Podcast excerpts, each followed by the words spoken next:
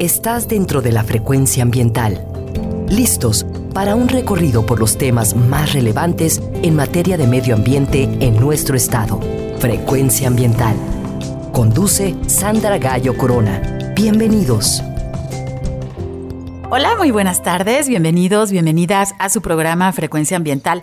Soy Sandra Gallo y les acompañaré hoy sábado 11 de marzo Estaré con ustedes hasta las 4 de la tarde. Sean bienvenidos a conocer acerca de los temas ambientales que se generan en Jalisco.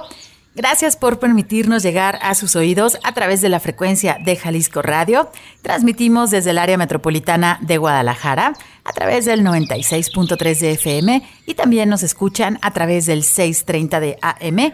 Muchas gracias también a quienes nos acompañan a través de www.jaliscoradio.com Enviamos un saludo a quienes nos sintonizan desde las regiones, en los valles, la Ciénega, la región Lagunas, en el sur y sureste, en los altos, en la costa, en las montañas de la Sierra Madre Occidental y el territorio Huirrárica de la zona norte.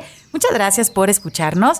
Les recuerdo que pueden comunicarse con nosotros a través de la página de Facebook y también vía Twitter. En ambas redes nos encuentras como arroba semadethal y también puedes escuchar los programas anteriores a través de la plataforma Spotify que puedes acceder desde la página principal de la Semadet o también a través del enlace gobhal.mx diagonal Spotify Frecuencia Ambiental. Informamos que si necesitas realizar algún trámite en la Secretaría de Medio Ambiente y Desarrollo Territorial, el horario de la ventanilla es de 9 de la mañana a las 5 de la tarde. Te recordamos que la SEMADET cuenta con una ventana digital en donde puedes realizar algunos trámites, como la licencia ambiental única en materia atmosférica, puedes tramitar tu solicitud como generador de residuos de manejo especial y puedes también tramitar tu cédula de operación anual. Visita la página Trámites Ambientales www.jalisco.gov.mx.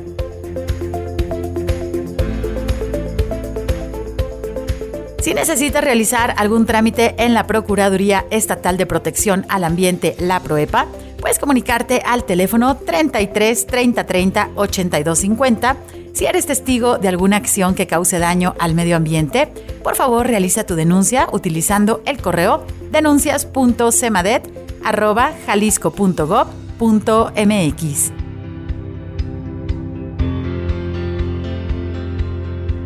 Nos encontramos en la época del estiaje, por lo que debemos tener mucho cuidado y evitar el uso del fuego cerca de las zonas forestales.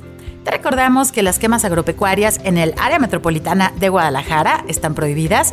Solicitamos tu ayuda para reportar los incendios a través del Centro Estatal de Incendios Forestales al teléfono 33 36 36 82 52 y también puedes realizar tu reporte utilizando el número de emergencias 911 y puedes realizar el seguimiento al combate de los incendios forestales en todo nuestro estado a través de la cuenta de Twitter arroba semadethal.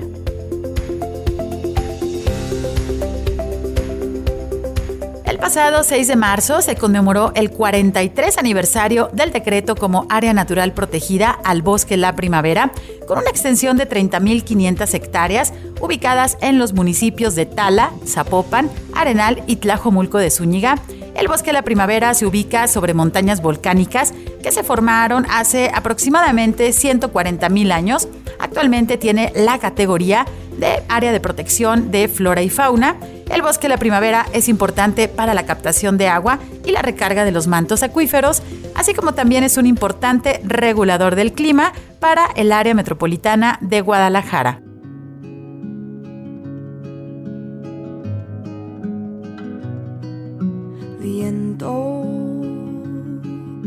Que viene de la montaña, viento, tráenos la claridad, viento, que viene de la montaña, viento, tráenos la claridad.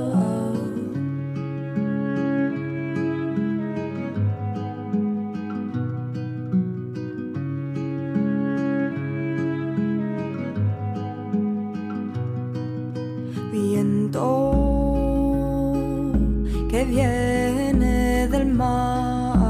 mar, viento, tráenos la libertad, viento, que viene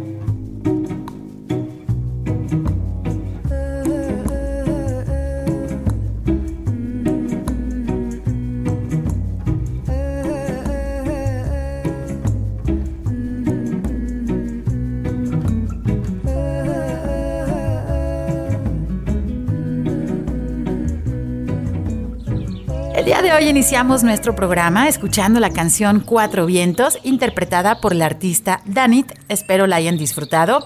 Hoy en Frecuencia Ambiental queremos platicar con ustedes acerca de lo que literalmente mueve a nuestro planeta y también nuestras vidas. Hoy hablaremos acerca de la energía y específicamente acerca de la eficiencia energética. El término energía proviene del griego energía, que significa actividad. Uno de los principios fundamentales de la física, que se conoce como el principio de conservación de la energía, establece que la energía no puede crearse ni destruirse, sino que solamente se transforma. Existen diferentes tipos de energía, veamos cuántos de ellos logras reconocer.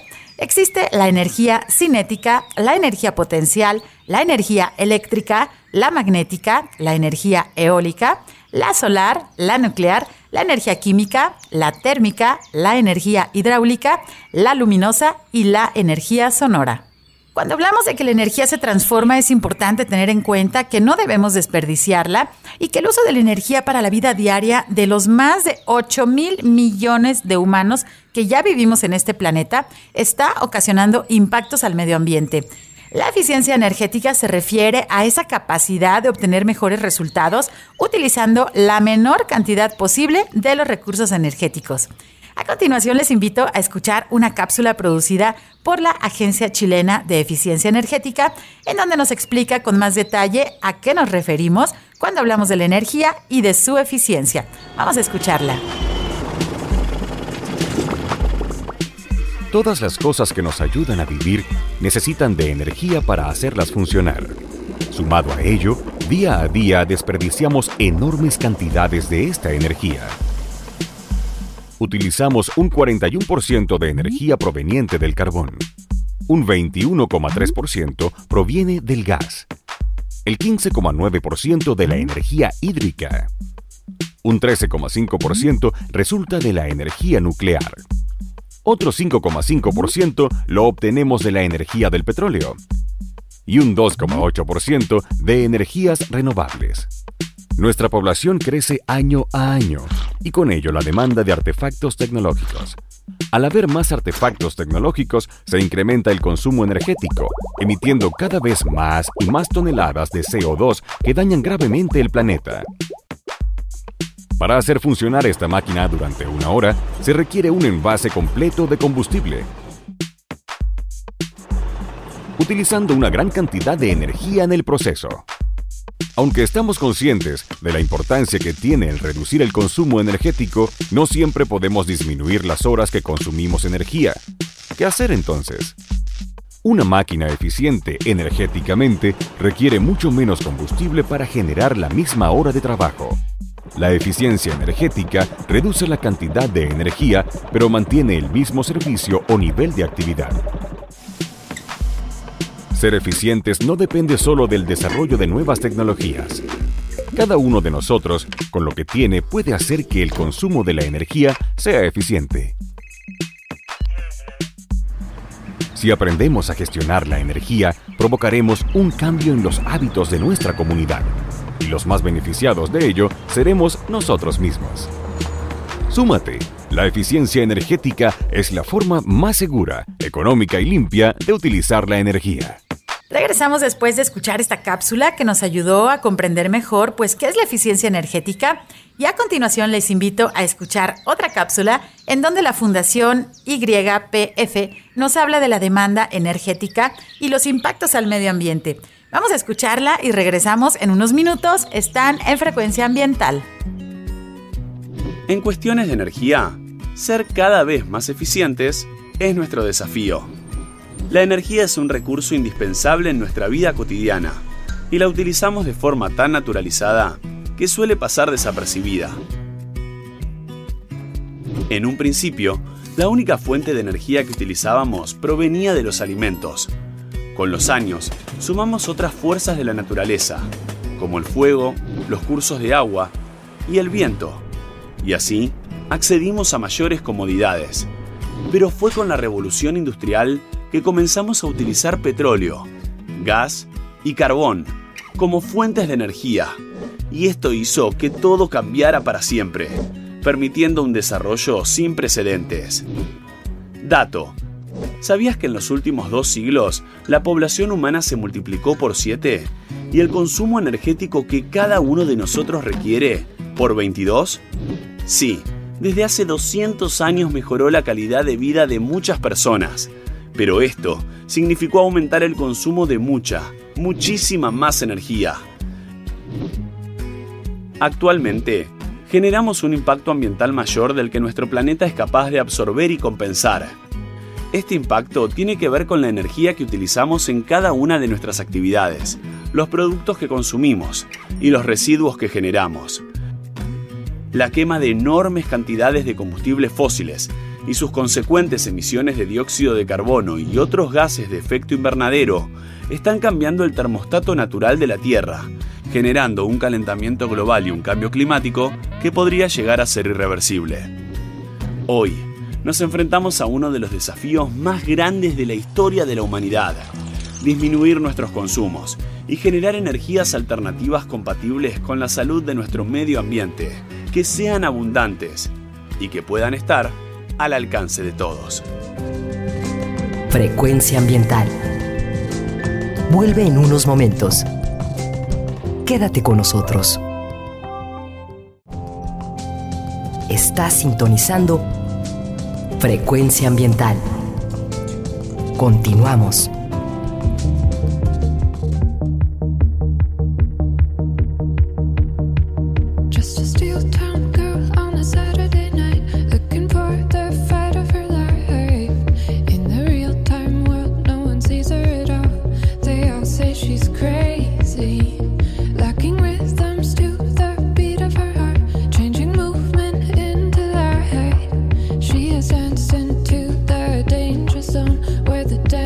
because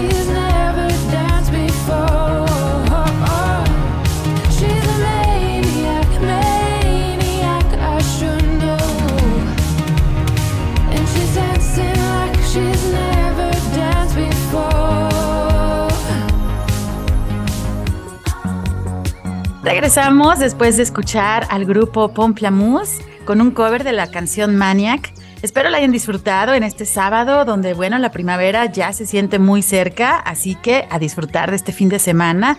Les recuerdo que si visitan algún área natural, pues recuerden que deben evitar el uso del fuego, ya que estamos en una época con alto riesgo de incendios forestales, así que les invitamos a cuidar de nuestros bosques.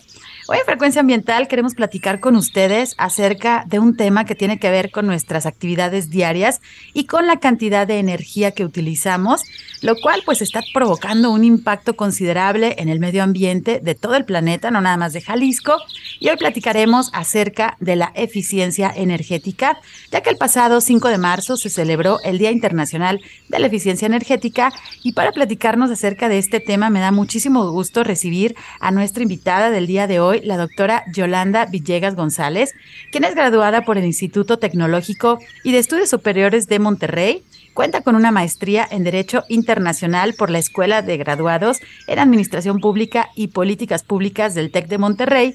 También ha cursado diversos diplomados en la Universidad de Cornell, en Georgetown University, en la Universidad también de la Sorbona en París y en la Universidad de Harvard. Ella realizó su doctorado en estudios humanísticos con enfoque en agua y energía en el TEC de Monterrey y también es autora de libros que abordan los temas relacionados con los derechos humanos y las relaciones corporativas, así como también la utilización de tecnologías para la exploración de las aguas subterráneas ultra profundas, así como también, bueno, está involucrada en la reforma de la Ley de Aguas Nacionales de México y cuenta con más de 14 años de experiencia en el derecho corporativo, internacional, energético y de propiedad intelectual. En la actualidad, la doctora Yolanda se desempeña como profesora de la Facultad de Ciencias Políticas y Relaciones Internacionales y también como consejera nacional de la Universidad Autónoma de Nuevo León y es directora jurídica y de Relaciones Institu- Institucionales perdón, de BEMO. Además, fue nombrada por la revista Petróleo y Energía como uno de los 100 líderes del sector energético en México. Bienvenida, doctora Yolanda. Buenas tardes, ¿cómo estás? Muchas gracias por la invitación, Sandra. Muy bien, muy agradecida. Pues muchísimas gracias por acompañarnos el día de hoy en Frecuencia Ambiental para hablar justamente de este tema que nos parece muy importante. Y bueno, es tan importante que todos, absolutamente todos, dependemos de la energía en nuestra vida diaria y estamos rodeados ya también de tanta tecnología que consume cada vez más energía.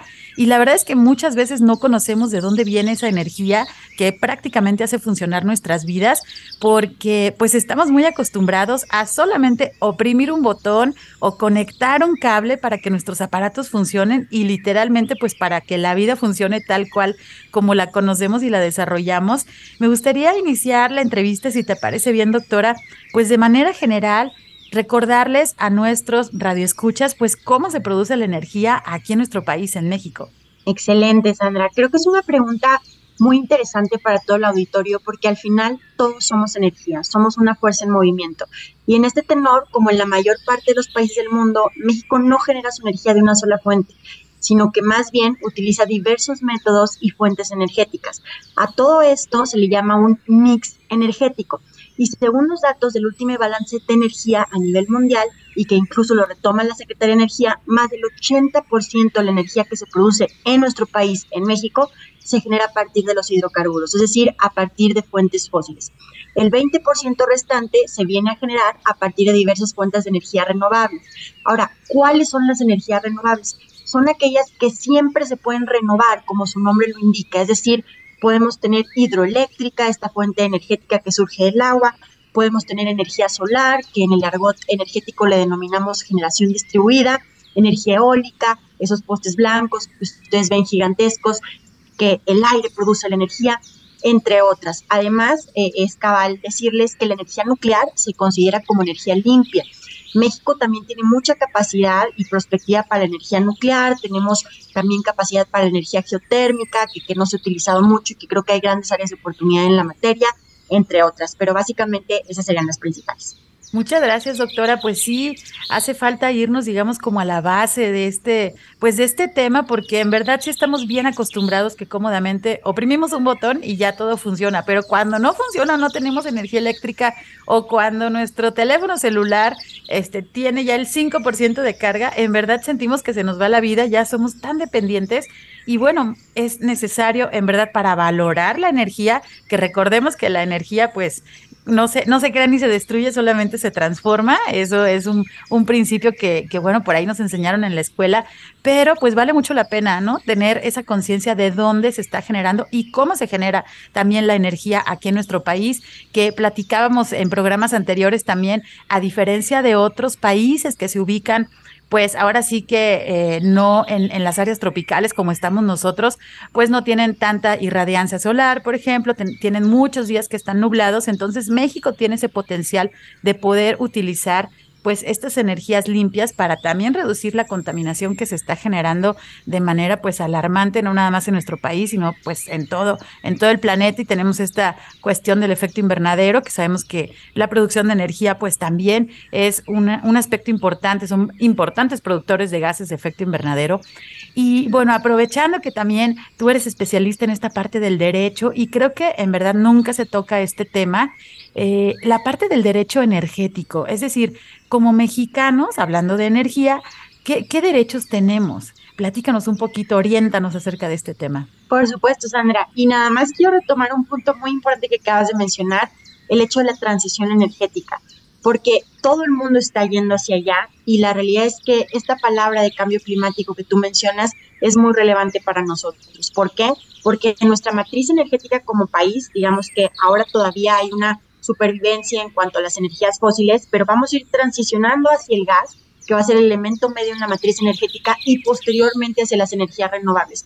Pero justamente creo que el público en general debe saber que la energía eléctrica, por ejemplo, nosotros tenemos una dependencia con los Estados Unidos de más del 60-70% para lograr nuestra generación eléctrica porque importamos el gas, que es el elemento vital para generarla. Entonces, justamente por eso a veces acontecen situaciones como las que hemos visto en años pasados, donde eh, hubo apagones en el norte de la República, donde no podíamos producir en las fábricas a raíz de esto y por supuesto con las implicaciones hacia los derechos humanos, porque obviamente en esas regiones donde podemos estar a 40, 40 y tantos grados, sin tener, por ejemplo, en ese momento luz eléctrica, sin poder estar produciendo, pues hace mucho daño, digamos, a eh, el tema económico en esas regiones. Pero hablando un poquito más del derecho energético, eh, dadas las implicaciones económicas que presentan todos los proyectos del sector, eh, este derecho humano se vuelve básico y actualmente se está trabajando para que el acceso a la energía eléctrica y al gas sean considerados como eh, parte constitucional en nuestro país, parte de nuestros derechos humanos. Y yo ahí te pongo un ejemplo. En el tema del agua, sí está consagrado en el artículo cuarto constitucional el derecho humano al acceso al agua y todos los derechos energéticos me parecen a mí, en lo personal, que son básicos y para la dignidad humana, sobre todo, porque lo necesitamos. Entonces, en este tenor, no solo se traduce en cuanto a nivel constitucional en garantía individual, que creo que deberemos ir hacia allá poco a poco, hacer más progresivos los derechos humanos, sino que también para el desarrollo general del país en cuanto al Producto Interno Bruto. Entonces, el derecho energético es una rama del derecho administrativo que te va a permitir, como sector privado, asegurar que haya seguridad jurídica que se involucre en cuanto a la exploración, la extracción, distribución, transporte y toda la comercialización del sector energético. Esto incluye hidrocarburos, electricidad, que como ustedes eh, saben, pues la Comisión Reguladora de Energía es el ente encargado de dar todos estos tipos de permisos, pero todo esto lo vamos a traducir en estabilidad para los proyectos energéticos, para dar inversión extranjera al país, para tener más inversión mexicana en este respecto y para fortalecer al sector público y al sector privado pero esto también nos va a ayudar, por ejemplo, para que Pemex y CFE como empresas productivas del Estado se conviertan en entes súper competitivos eh, justamente con esta nueva gobernanza que se dio a partir de la reforma energética del 2003.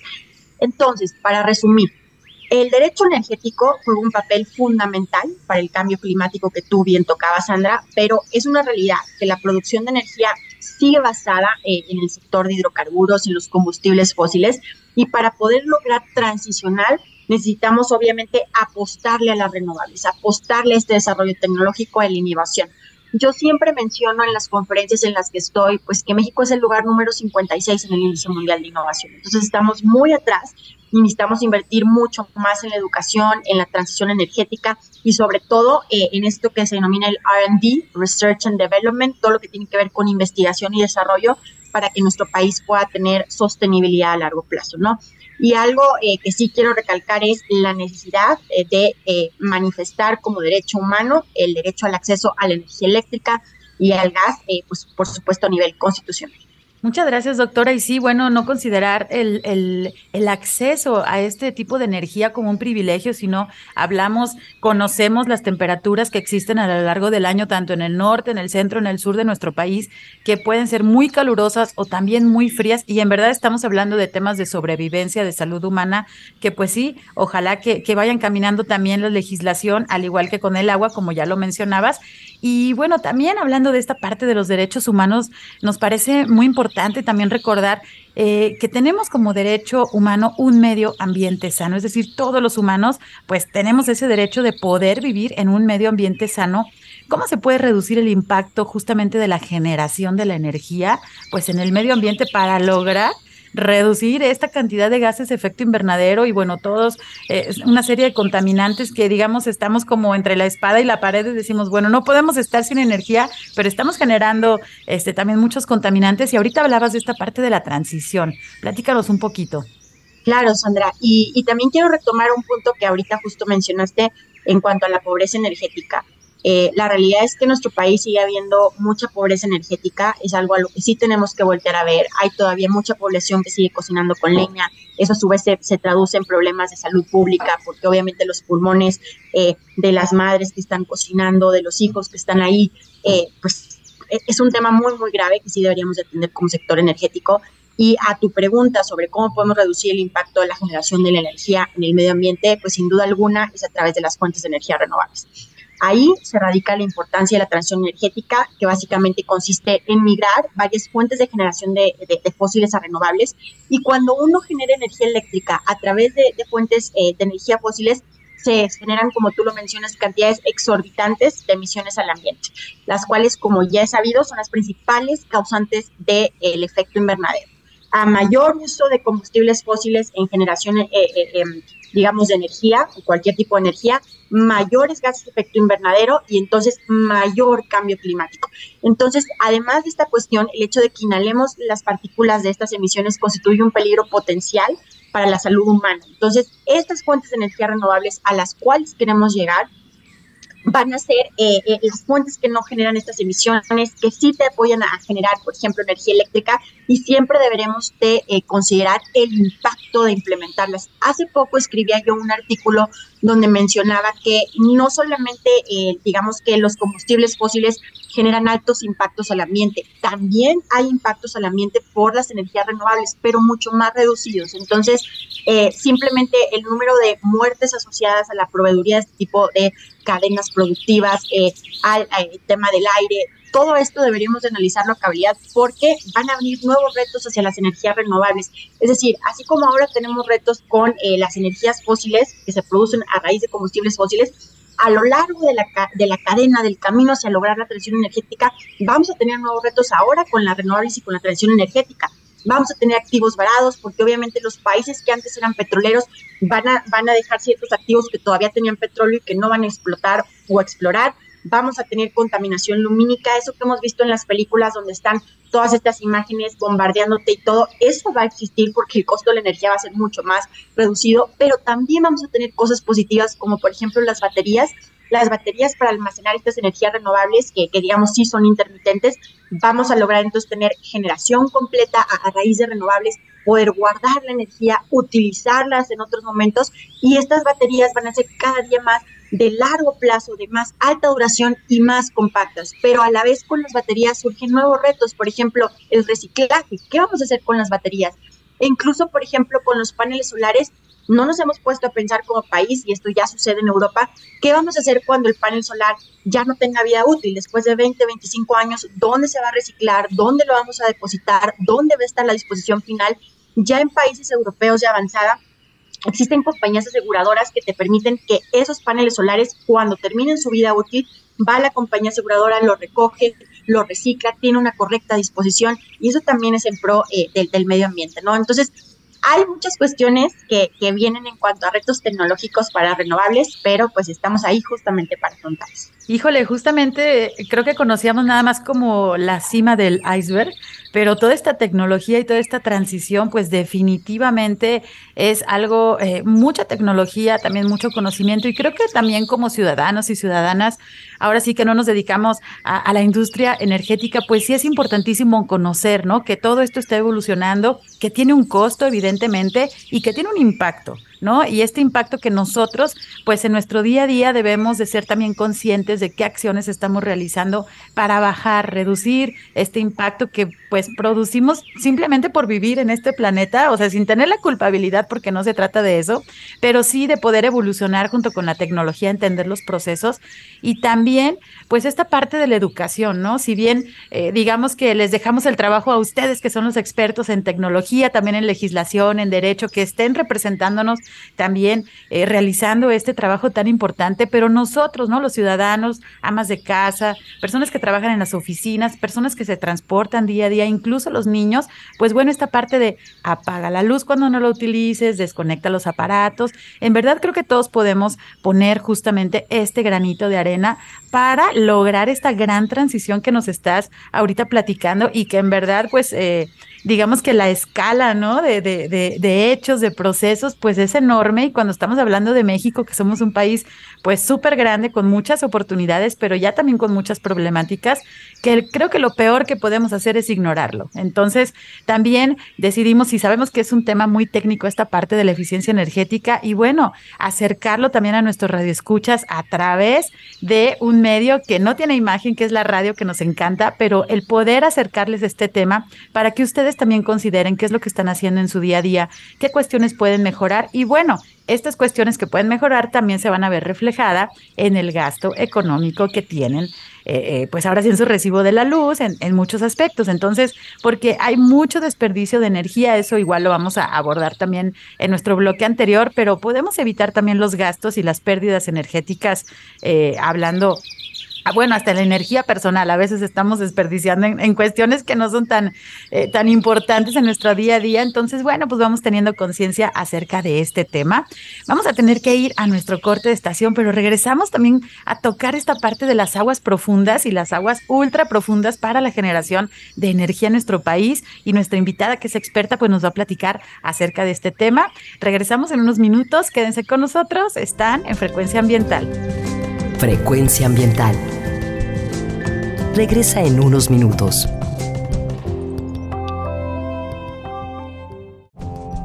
Estamos en la misma frecuencia. Frecuencia ambiental. Seguimos. I hate the winter. Can't stand the cold.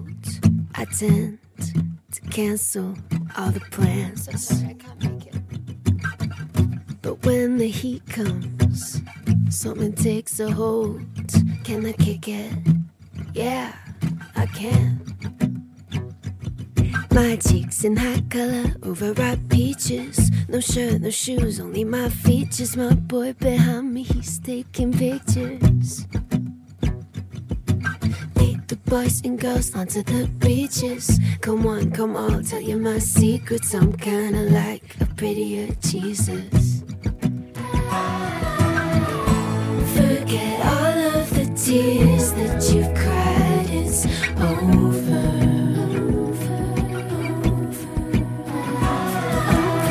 It's a new state of mind. Are you coming, my baby? Acid green, aquamarine. The girls are dancing in the sand. And I throw my cellular device in the water. Can you reach me? No, you can't. my cheeks in hot color, overripe peaches. No shirt, no shoes, only my features. My boy behind me, he's taking pictures. Estamos de regreso después de escuchar la canción Solar Power, energía solar, interpretada por la artista neozelandesa Lord. Espero la hayan disfrutado. Hoy en Frecuencia Ambiental estamos platicando acerca de la eficiencia energética y nos acompaña la doctora Yolanda Villegas González, quien es directora jurídica y de Relaciones Institucionales de BEMO y también ha sido reconocida como parte de los 100 líderes del sector energético en México. En verdad agradecemos muchísimo, doctora, pues tu tiempo para platicarnos hoy en Frecuencia Ambiental. Se nos ha ido el tiempo como agua en nuestro bloque anterior y bueno, pues de las aguas es lo que queremos seguir platicando. La parte de la energía es súper interesante, pero fíjense, queridos radioescuchas, que a través de las aguas profundas y de las aguas ultra profundas, pues también se puede generar energía, pero doctora, por favor, platícanos, pues, ¿qué, ¿qué, disponibilidad existe en nuestro país? Y ahora sí que, ¿cuál es la diferencia entre las aguas profundas y las aguas ultra profundas? Claro, Sandra, con mucho gusto. Pues las aguas vienen a estar muchísimo más abajo, ya en el sector rocoso de la tierra. Entonces, este tipo de aguas es importante porque digamos que tiene una composición química distinta, una antigüedad distinta a la de las aguas tradicionales que son ríos, lagos y lagunas. ¿Por qué son importantes? Por ejemplo, en México no tenemos contabilizado cuánta agua subterránea tenemos. Entonces, dadas las sequías que están aconteciendo, dada la disparidad en la ronda de la tabla de agua a nivel república, donde en el norte es muy escasa, en el centro y sur es un poco más abundante, pero realmente si tú ves el mapa de la república, y, esto a mí siempre me, me impacta cuando lo menciono, pero el 80% del Producto Interno Bruto es producido por la región del país eh, norte antes de llegar al centro, que tiene solamente un tercio del agua dulce disponible. Mientras que el 20% del Producto Interno Bruto del país eh, lo genera, digamos que la región centro y sur, que tiene dos terceras partes del agua dulce disponible en México. Entonces, sí tenemos esta inequidad en cuanto a la tabla del agua, es una inequidad que versa desde la naturaleza, pero sí tenemos que ver cómo vamos a, encontrar fuentes adicionales de agua para poder eh, dar el suministro básico humano. Ustedes saben que hay distintos usos consultivos del agua, pero el más importante de todos es el uso humano, es el uso doméstico. Hay usos industriales, hay usos agrícolas, hay usos energéticos y de hecho en muchas ocasiones entran en disputa este tipo de usos justamente porque a nivel constitucional está consagrado en el artículo cuarto, tu derecho humano de acceso al agua es parte de tu supervivencia, de la dignidad del ser humano y luego compite con la industria, compite con el sector agrícola que además pues es vital para la seguridad alimentaria. Entonces, es todo un tema, pero este tipo de aguas sí existen en México, particularmente en las zonas montañosas. La NASA incluso ya ha dicho que hay 10 veces más cantidad de infiltración de la lluvia en estas megacuencas subterráneas que no tenemos registradas y que después derivan en el mar. De hecho, la UNESCO desde el 2004 ha señalado diversos puntos alrededor del globo terráqueo donde de repente empieza a brotar agua dulce en medio del mar. Y por eso yo digo, es que le estamos desperdiciando porque se está convirtiendo de agua dulce a agua salada en lugar de que estemos extrayéndola antes de que derive en el mar. Y entonces estamos pensando en otro tipo de soluciones como la desalinización este, y, y otras cuestiones que yo diría, oye, usemos el agua que ya tenemos en las profundidades, que deriva en el mar y que además ya es dulce. Ahora, algo que es muy importante es que sepamos que es un agua que no te recarga los acuíferos, digamos, superficiales o los acuíferos que están en la zona granular. ¿Por qué? Porque esta agua, digamos que uno, se desperdicia, por así decirlo, aunque todo tiene un ciclo de vida, se desperdicia en el sentido que se convierte en agua salada cuando llega al mar, pero mientras es agua dulce, muchas veces no está interconectada con el agua superficial. Entonces, ¿qué va a pasar? Si tú empiezas a extraer esta agua que está al fondo, permites que se recargue el manto acuífero superficial entonces eso nos va a dar más fuentes a largo plazo, mientras que estás extrayendo un agua que está a ciertas profundidades con una antigüedad diferente y que puedes probar con pruebas isotópicas y químicas que no está recargando al acuífero superficial. Entonces, creo que es muy importante que conozcamos esta agua por las sequías extremas que estamos teniendo y sobre todo que en México se implemente como tal una gestión hídrica integrada. ¿Qué quiere decir esto? Analices todos los factores económicos, naturales, infraestructuras, sociales y sobre todo los hábitats que, rodean la flora, la fauna, etcétera, a la extracción del agua. Y en ese tenor, cuando tú empieces a hacer eso, empieces a identificar estas nuevas fuentes y reduzcas un poco, digamos, eh, todo el ámbito burocrático del sector hídrico en México, porque la verdad es que tenemos a la Conagua, tenemos a la Semarnat, tenemos a la CFE, tenemos los convenios internacionales, tenemos las comisiones internacionales de agua, los consejos de cuenca, las oficinas locales, los organismos de cuenca, el Instituto Mexicano de Tecnología del Agua. Entonces, imagínate todo este rango institucional, este, este, este marco que, que deriva del agua y que luego las decisiones para tomarlo no son tan técnicas, sino que son más políticas. Entonces, ahora que tenemos una crisis hídrica que ya se venía a venir desde hace más de 20 años y que no hemos logrado eh, captar este tipo de fugas que seguimos teniendo, no hemos puesto los recursos económicos para tener un gasto público efectivo de tal manera que la infraestructura hídrica se renueve. Hay infraestructura hídrica que tiene más de 50 años donde no ha tenido mantenimiento ni renovación en México, por ende hay muchas mermas del agua. Entonces, yo lo que digo es, algo que tú mencionas, André, que mencionaste al inicio de esta plática es sostenibilidad, educación, cuidar el recurso. Perfecto, tenemos que hacer todo eso, pero frente a la crisis hídrica que tenemos, hay que buscar fuentes alternas de solución y una de las fuentes de solución son las aguas subterráneas. Ay, doctora, nos transportaste a muchos metros sobre, este, bajo del suelo y muchas veces eh, no valoramos lo que no vemos y en el caso de las aguas profundas y ultraprofundas, pues ni siquiera nos imaginamos qué es lo que hay por debajo de nuestros pies y como tú dices, muchas veces se desperdicia y la mayoría de las veces pues la contaminamos y ni siquiera nos estamos dando cuenta. Oye, doctora, pero ¿qué tipo de tecnología se utiliza pues justo para esta exploración de las aguas este, subterráneas ultraprofundas? Claro que sí, mira, ya hay tecnologías a nivel mundial que, se utilizan, por ejemplo, tenemos Airwater en los Estados Unidos, Watex en Francia, Georesonance en Rusia, Adroc en Escocia, y vaya, todas tienen protocolos similares. Te voy a explicar un poquito en qué consiste cada uno de ellos. Hay un protocolo de exploración y perforación que es muy similar al de la industria petrolera, donde digamos que justamente exploras y empiezas a perforar donde encuentras el lecho rocoso eh, de donde va a salir el agua por otro lado, hay un protocolo técnico de agua adicional donde tú puedes corroborar que efectivamente esa agua no está recargando los acuíferos tradicionales y por ende no vas a hacer un daño al, al extraerla, digamos que no perjudicas al acuífero superficial, que es de donde obtenemos la mayor parte de nuestros recursos hídricos.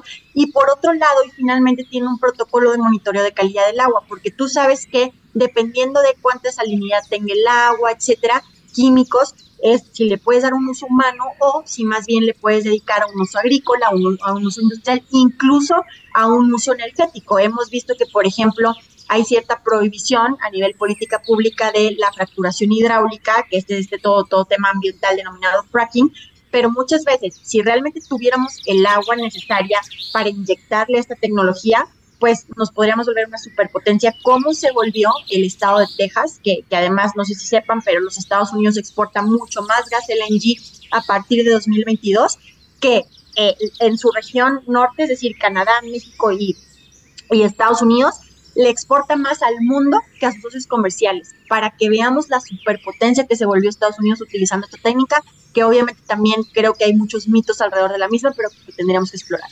Claro, podríamos dedicar todo un programa a eso porque, bueno, es bien conocido también los impactos ambientales, pero pues seguramente hay opciones para reducir estos impactos y justamente para dotar de agua y de energía, sobre todo, pues a una creciente sociedad que sabemos que ya alcanzamos, lo, ya el, humano de 8 mil millones este, ya nació hace meses, literalmente, entonces somos más y más y más. Y bueno, pues la capacidad de carga de nuestro planeta, de nuestro maravilloso planeta, pues cada vez la fecha llega más pronto, alrededor de junio este, nos estamos terminando, digamos, eh, eh, la posibilidad de los recursos que tenemos, pues al ritmo que estamos viviendo. Y hablábamos en el bloque anterior de esta parte del derecho humano, pues así al agua, también a la energía. Y creo que también otro tema que no se aborda mucho es la parte de la soberanía energética. ¿Qué salvaguardas, doctora, pues deben considerarse justo para asegurar una soberanía energética aquí en nuestro país? Bueno, en este caso, a mí siempre me gusta hacer la distinción entre soberanía y seguridad energética, quizás porque soy abogada de profesión. Pero realmente la seguridad energética, de acuerdo a la Agencia Internacional de Energía, lo único que, te dice es que el Estado pueda tener los productos energéticos que su población necesita a un precio asequible.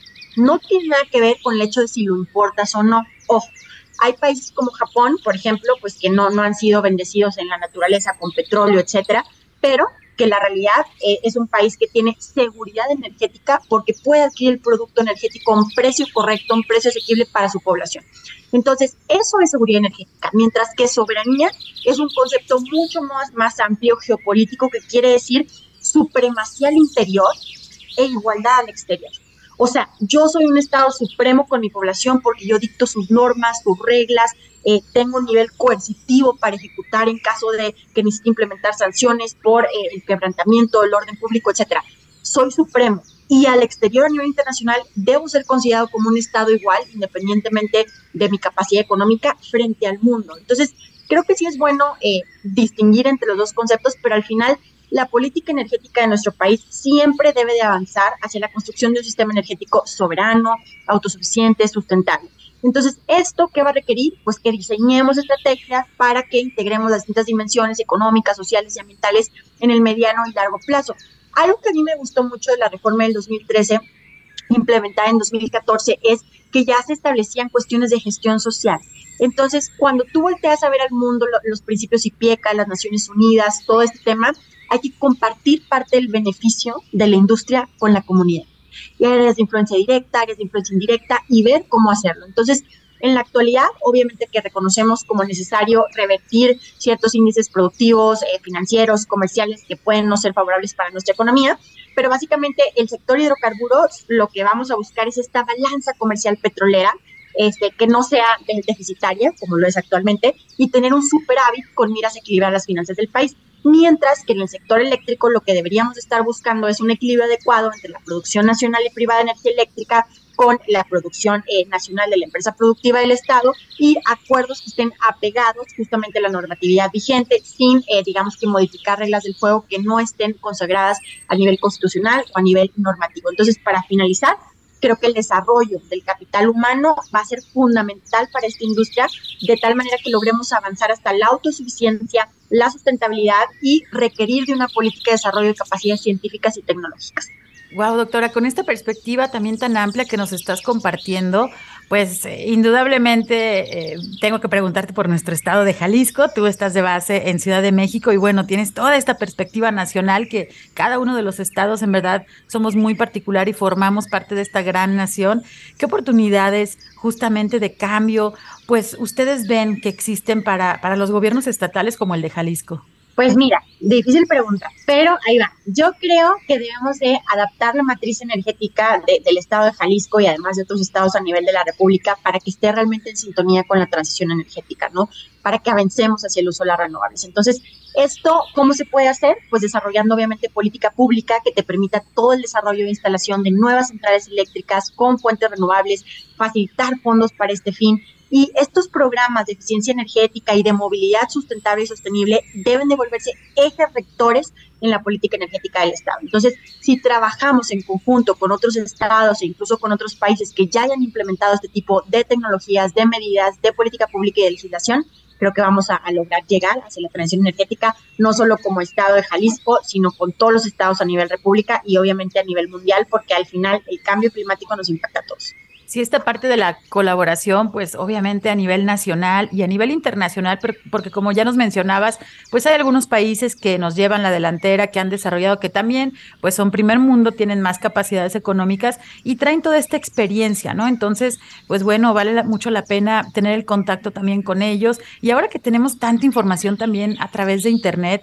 pues nosotros como ciudadanos debemos estar informados. Hay en verdad muchísimas noticias, muchísimos clips, videos, este, cápsulas que en verdad nos, nos sorprendería pues las opciones, ¿no? Porque a veces también en los medios de comunicación pues vemos así que, que eh, demasiado pesimismo y decimos esto ya se va a acabar y se está yendo todo a donde no se debe de ir, pero en verdad es que sí hay también buenas noticias, solo que no se hacen virales, ¿no? Y tenemos que, pues, tener la responsabilidad de, de, de investigar un poquito más eh, pues para conocer todas estas opciones. Y bueno, el día de hoy, doctora, en verdad nos has abierto el panorama de una manera muy interesante con la parte de la energía, del agua, de estas opciones que existen también para reducir los impactos al medio ambiente. Y bueno, creo que abrimos esa, esa cajita, esa puerta hacia un mundo que es muy técnico, pero que es necesario también acercarnos porque todo mundo utilizamos la energía y somos dependientes literalmente de la energía. Pues doctora, antes de despedirnos, si nos puedes compartir alguna página de internet o tus redes sociales en donde podamos encontrar más información respecto al tema que abordamos el día de hoy? Claro que sí. Bueno, pueden buscar en la página de la Agencia Internacional de Energía, que es www.iea.org y, y un slash. Este, también Balance Nacional de Energía 2021, que está publicada por el Gobierno de la República en la página de la Comisión Nacional de Hidrocarburos o de la Comisión Regular de Energía. Y pues mis redes sociales estoy como Yolanda Villegas, es PhD, PhD, Yolanda Villegas en LinkedIn. Y también me pueden encontrar con Yolanda VGZZ en Twitter y en Facebook como Yolanda Villegas. Muchísimas gracias por la oportunidad, Sandra, y un saludo a toda la auditoría. Pues muchísimas gracias, doctora. Estamos llegando a la parte final de nuestro programa. En verdad quiero agradecerte que nos hayas hecho un espacio en tu agenda, te hayas conectado con nosotros desde la Ciudad de México. En verdad, muchas gracias por estar hoy en Frecuencia Ambiental. Y también agradezco a mi compañero Marco Barajas por su ayuda en la producción desde la cabina de Jalisco Radio. Soy Sandra Gallo y desde la Dirección de Educación y Cultura para la Sustentabilidad les acompañaremos el próximo sábado. Se quedan con la programación de la JB Jalisco Radio. Hasta luego. Por hoy ha sido todo en Frecuencia Ambiental. Te esperamos el próximo sábado a las 3 de la tarde para seguir explorando los temas relevantes del medio ambiente de nuestro estado y más allá. Frecuencia Ambiental, una coproducción de la Secretaría de Medio Ambiente y Desarrollo Territorial y JB Jalisco Radio. Hasta entonces.